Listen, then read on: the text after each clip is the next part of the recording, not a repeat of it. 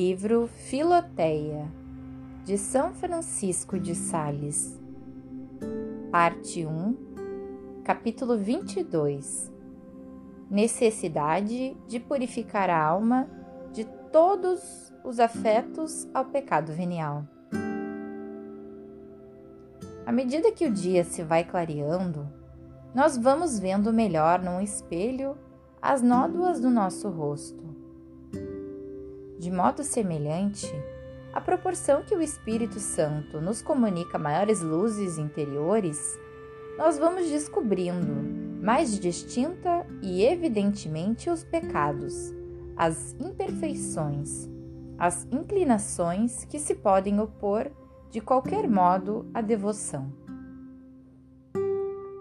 E é muito de se notar que essas luzes que esclarecem o nosso espírito acerca de nossas faltas excitam também no nosso coração um desejo ardente de corrigi-las. Deste modo, Filoteia, em tua alma, embora já purificada dos pecados mortais e das afeições que levam a cometê-los, encontrarás ainda um grande número de disposições más, que a inclinam ao pecado venial. Não digo que descobrirás aí muitos pecados veniais, mas sim que a encontrarás cheia de afeições más, que são as fontes do pecado venial. Ora, isso são coisas bem diversas Mentir, por exemplo, habitualmente e com gosto, é muito diferente do que mentir uma ou duas vezes por brincadeira. Não podemos preservar-nos completamente de todo pecado venial, de tal sorte que nos conservemos por muito tempo nesta perfeita pureza da alma. O que com a graça de Deus podemos é destruir o afeto ao pecado venial. E para isso é que nos devemos esforçar. Estabelecidas estas pressuposições, digo que é necessário aspirar a este segundo grau de pureza da alma, que consiste em não fomentar voluntariamente em nós nenhuma afeição má ao pecado venial qualquer que seja.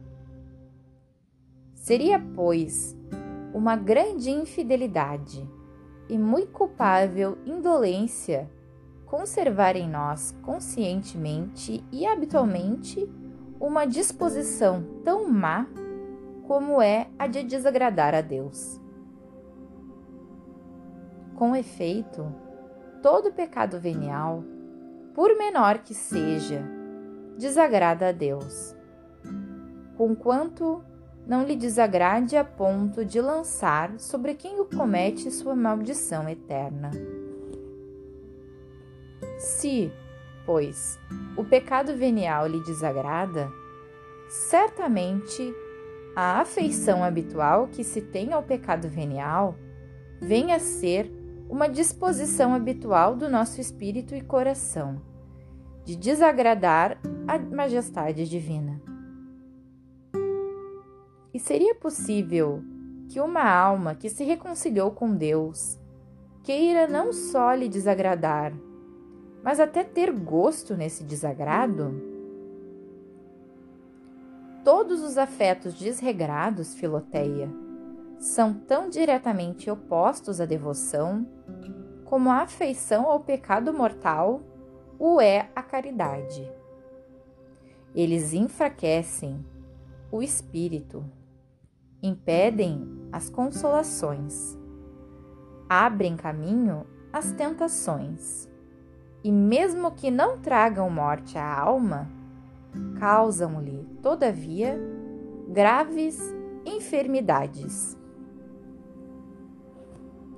As moscas que caem mortas num bálsamo precioso, diz o sábio, deitam a perder toda a suavidade de seu odor e toda a sua intensidade.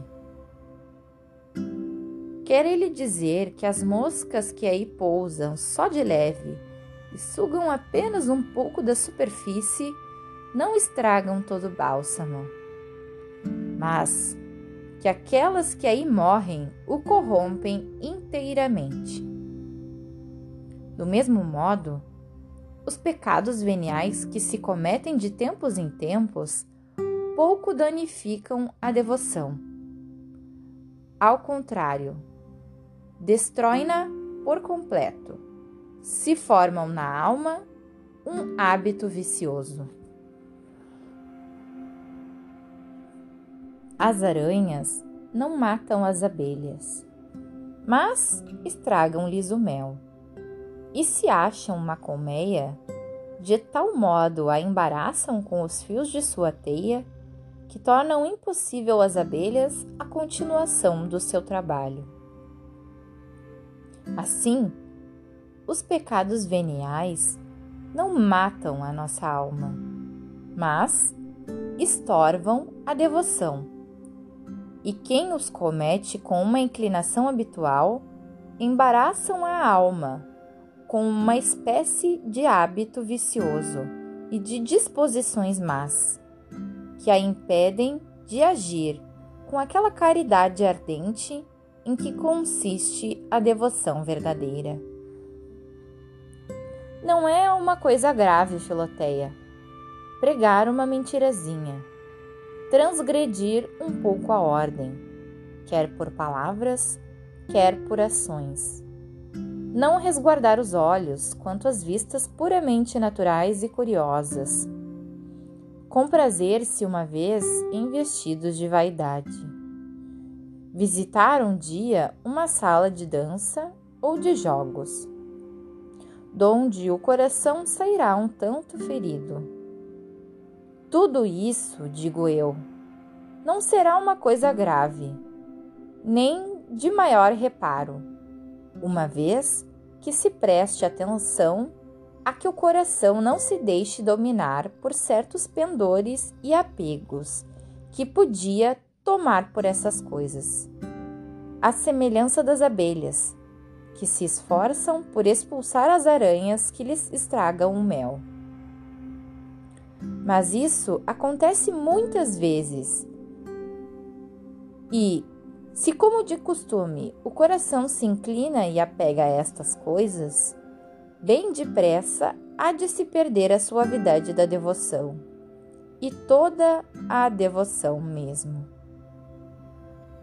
Ainda uma vez torno a dizer: será ditado pelo bom senso que uma alma generosa tenha gosto em desagradar a Deus e se afeiçoe a querer sempre aquilo que sabe ser-lhe tão desagradável?